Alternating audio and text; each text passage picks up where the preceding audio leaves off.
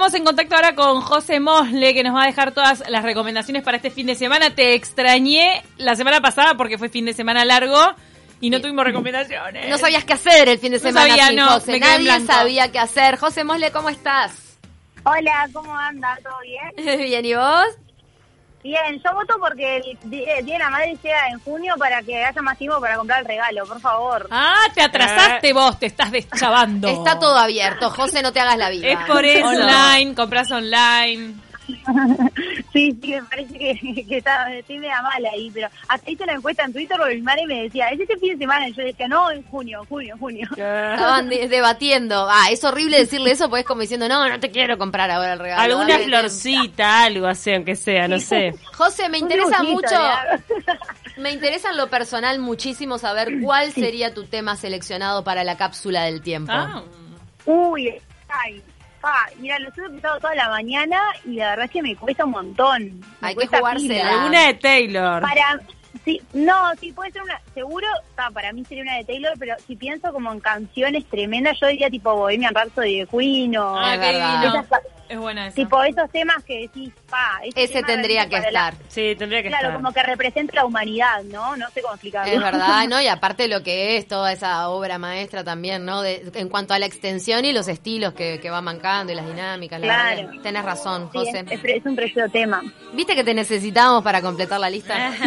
de verdad. Así que va Bohemian Rhapsody. ¿Por qué rubro querés arrancar, José, con las recomendaciones? Quiero empezar con eh, la serie que en realidad esta vez va a ser un documental que dura una hora y media porque lo vi ayer, porque salió creo que mismo ayer. Ah. O sea, está súper, súper, súper nuevito. Ay, salido del horno. Y ese, bueno, es eh, el documental Becoming de Michelle Obama. Ah, ya Eh, está ahora, ya salió. Sí, Paula sabe todo porque tiene el libro. ya sabe todo lo que va a pasar. Este- está muy lindo el libro. En realidad, ese, ese documental es eh, como la filmaron mientras estaba haciendo el tour del, del libro, ¿no? O sea, de la presentación del libro, en el que, bueno, eh, va por 34 ciudades presentando eh, el libro con presentaciones con figuras como Oprah Winfrey, Reese Witherspoon. La- realmente lo presenta frente a audiencias que son multitudinarias. O sea, llenaba arena, como si fuera una, una superestrella pop Wow. la gente se iba a verla, ¿no? Para escuchar más sobre su vida, su experiencia. Bueno, también fue primera dama por ocho años, ¿no? Y realmente todo lo que ella tenga que decir sobre el Estados Unidos actual es súper interesante. No, y, Entonces, y- es además- una, y es como muy carismática, me parece, ¿no? Sí, Como- tremendamente. O sea, yo leí el libro y la verdad ya me cayó bien leyendo el libro, digamos, porque es un libro muy lindo, también se los recomiendo, en el que se entiende un poco también eh, cómo, cómo conoció a Barack Obama, cómo construyó su familia y cómo ella realmente es una persona súper inteligente. O sea, fue a Princeton, fue a Harvard, o sea, ella es, es abogada, bueno, ahora escritora, ¿no? Eh, la autobiografía está por convertirse en la más vendida de todos los tiempos. O sea, Wow. salió en 2018 Le ganó a Hillary. Yo creo que Sí, se postula y gana, ¿sabes? la. Pero la de Hillary, la primera biografía, salió justo después del quilombo. Por eso le ganó a Hillary con el pete de Lewinsky. No, no, tremendo. Eso es wow. Decían que de no Sí. sé cuántas páginas Sí. de la de Hillary había solo dos del Pete. Ah, pero todo el mundo leyó el libro para encontrarse Claro. con esa parte. Re y sin embargo, aún iban así- pasando capítulo a capítulo. Y Michelle, sin ningún escándalo, logra entonces eh, batir, batir el récord. Mira. Total, o sea, realmente tienen que ver a la gente, o sea, en el documental aparece la gente como conociéndola, porque ella hace como si fuera unos meet and greet, ¿no? Que, el que se firma el libro. Eh, y bueno, y aparece la gente, la gente llorando, o sea, agarrándole la mano y Wow. llorando, diciendo, no puedo creer, son inspiración. O sea, realmente conmovedor, ¿no? Y bueno, es de una hora y media, transita todo por su historia familiar, desde, desde cómo nació en realidad en, en un barrio humilde del sur de Chicago, cómo conoció a Barack Obama y cómo fue todo su viaje hasta ser la primera mujer afroamericana en convertirse en primera dama estadounidense. Tremenda la historia de esa ¿Qué mujer. edad tenía cuando Eh, conoció a Barack? Uh, me tengo que fijar, pero en realidad ella ya estaba trabajando en la firma, o sea, yo ya, ya había pasado por Princeton. Sí, ella ya lo reclutó a él. Harvard, O sea, veintipico de años tendría. Y va. ella, Ah, era, ¿se era el la trabajo? jefa, digamos, de él en Sí. la firma, o sea, Ah. En un estudio, ella lo recluta a, a Barack. O sea, le hacen Sí. la, la entrevista y, y bueno, y lo, lo adquiere. Lo adquiere. Una lo adquiere, lo incorpora. Lo incorpora a la empresa, Lo recluta. estudio. No, que en el, en el documental docuserie sobre los Chicago Bulls, Mm. que en realidad hay mucha gente súper enganchada con ese, con, e- con Sí, ese, es un estreno sí. de Netflix, pero va alargando un capítulo cada tanto. Aparece Barack Obama en un momento. ¿Qué? En un documental conseguís el testimonio de él como habitante de Chicago. Y como decía- fan de los Chicago Bulls. Y como fan de los Chicago Bulls, que no le alcanzaba la plata para comprar una entrada. Ay, qué impresionante. Para ver a Jordan. La historia de los dos es- súper emocionante, ¿no? No, Es una- la de ella también es de, gran superación. Qué espectacular. Dice Ceci Presa que mirás cinco minutos del documental de Michelle y ya la amás. Se nota que es muy crack. No, José, José, no. bueno, nos Volvé. colgamos con el comentario de Ceci que decía eso. Paula ya también lo, lo reafirma con sí. el tema de la, de la biografía en el libro. Yo el documental no lo vi, pero vi el libro, leí el libro y me parece que es una mina este muy muy capa y que y que además como que es la demostración del gran sueño americano, ¿no? Claro. De que cualquiera Puede- por más que tenga un contexto este un tanto más crítico o vulnerable puede lograr mucho. Si se rompen el lomo, lo que pasa es que consiguen también buena beca en... Claro, o sea, si eso sos un- bueno, consiguen buena beca en las universidades buenas. Eso es un ejemplo de movilidad social extrema en, en- en un sistema, ¿no? Como que Claro. en este caso en un el sistema, sistema jodido. el sistema capitalista lo que lo que ha tenido como beneficio en comparación a otros sistemas de organización social de la historia es la movilidad social. O sea que nadie, más allá de que uno después ya sabe que dentro del sistema es muy difícil y que hay cosas que te quitan esas posibilidades, eh, en principio sería el sistema que permite a la gente por mérito poder escalar en la, en la escala Obvio. social. José, nos comunicamos de Sí. nuevo contigo. Bueno, así que Sí. recomendada esta serie, entonces En de. Michelle Obama. Totalmente. Además, ¿sabe algo que, que es, es curioso sobre esta serie también? Es que en realidad Obama mismo, o sea, aparte de- del archivo, ¿no? O sea, de las imágenes de archivo, aparece recién pasada la media hora. O sea, que Ah. realmente es ella la protagonista de este documental, ¿no? Qué o bueno. sea, eso está muy bueno también. Una buena señal. Sí, y otra cosa es que toda la producción de este documental fue un secreto. Según cuenta la directora, que se llama Nadia Holgren, ni siquiera pudo decirle a sus amigos más cercanos que estaba grabando este documental y siguiendo el tour de Michelle Obama, ¿no? O sea, tremendo el, el nivel de secretismo también con esto que se anunció hace una semana. O sea, en realidad ni siquiera estaba esperado este documental en Netflix.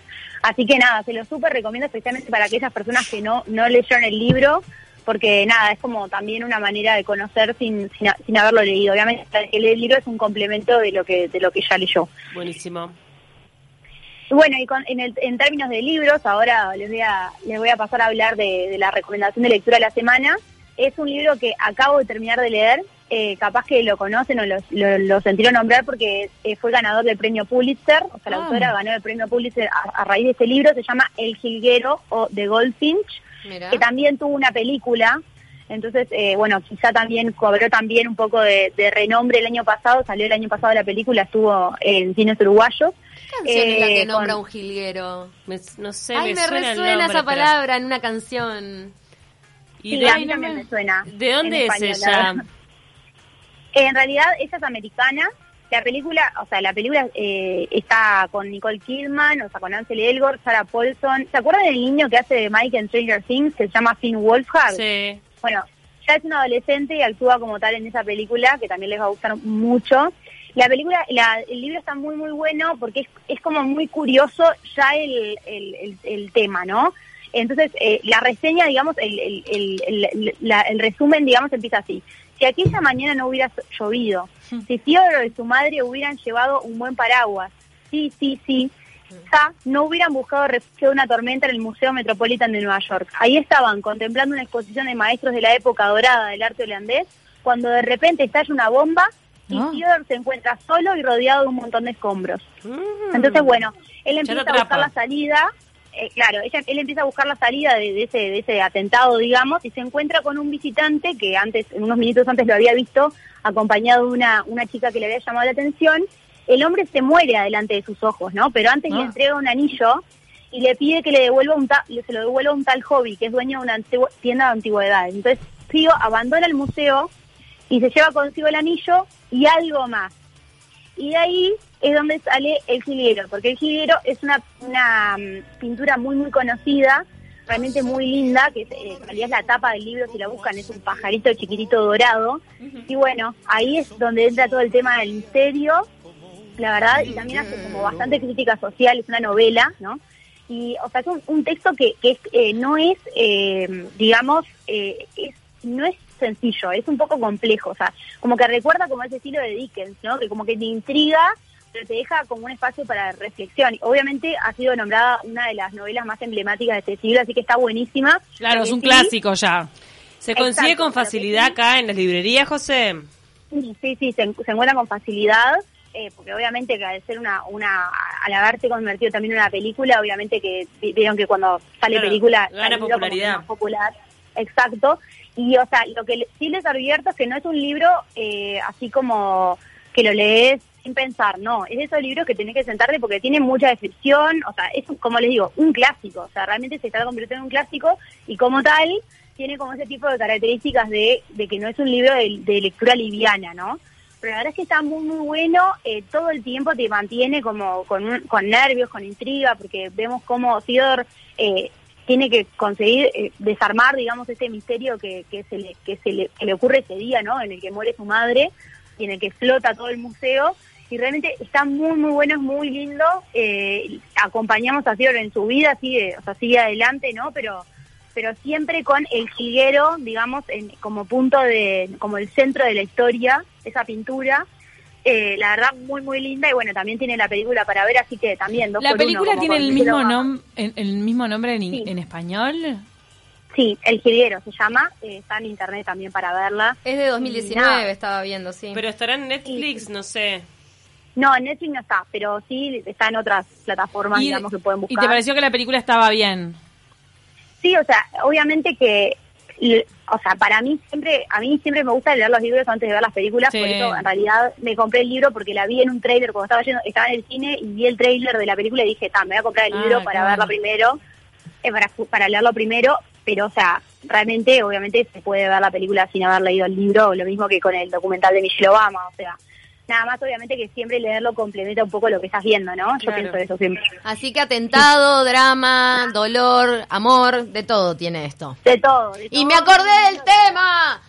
¿Qué dice Gilguero? A verlo, a verlo, lo ¿Cuál? encontré. ¿Les digo el autor? Sí, dale. Ricardo Montaner. Mira. Ah, Hay un estribillo que dice... A ver si Bruno Rueta lo está pronto. Una paloma y un jilguero. Ah, claro. En vuelo de Recién me entero que dice jilguero. Jilguero es un pajarito. Claro. pajarito. ¿Se acuerdan? Castillo Azul de Ricardo Montaner. Es un temón. Temón. Sí. Se ve No. que nunca supe la letra. No, José no lo, no lo conoce. Es una. Y bueno, la generación. El otro día le hablé de Pergolini a una veinteañera y me dijo que no sabía quién era. ¡Ay, Dios mío! Eso sí me No, preocupa. no, la, pará, no, ¿cómo no sabes Hay quién un es? Ah, llegó un jilguero punto que no. en vuelo de estación, emigrando al árbol de limón, elevando un grito hasta Bueno, amanecer. José, ¿y qué ¿Y otra este recomendación tenés? Hoy es viernes musical, José, tenés que aguantar, ¿viste? Sí, está perfecto, me encanta. Yo todo lo que tenga que ver con música y que ustedes cantando, me encanta. Perdón, perdón, cortito digo que la película la hizo Amazon, entonces no va a estar en Netflix. Puede ser que aparezca en Warner. Es una coproducción. Así que puede O aparecer en Warner. algún, algún este, mm, medio ilícito, medio no. eh. No, no sé qué estás diciendo, no sé, no te escuché. No, no escucho, no escucho, no, No. escucho. Hay interferencia. Eh, ¿Cuál es la siguiente recomendación, José? La siguiente recomendación, si quieren, vamos ya a lo musical. Eh, Hoy les traigo una recomendación musical que a- me recomendó a mí una amiga que se llama Lana y la nombro porque es oyente de este programa, así que le mandamos un beso. beso. Beso, Lana. Lana. Lana del Y Rey. es que, eh, bueno, la recomendación es una cantante que es tremenda, que yo también la acabo de descubrir, se llama Maggie Rogers y la está rompiendo. Es una cantante americana de Maryland que estudió música y composición y que ya en el liceo convirtió un closet de su casa en un estudio improvisado y ahí grabó su primer álbum en 2012 que se llama The Echo. Su música es súper, súper acústica, introspectiva, tiene como eh, un poco de folk, un poco de dance, un poco de R&B. Eh, su primer mayor éxito fue el hit de 2016 que se llama Alaska, que es una canción que escribió en 15 minutos para una masterclass con Pharrell Williams. No sé si lo ubican, es el de Happy, o sea, el re Sí, conocido. obvio. Yes, I'm happy. Exacto. De ahí se volvió viral porque a Pharrell le encantó la ¿Cómo canción. es que se llama ella? Ella se llama Maggie Rogers. Maggie Roger.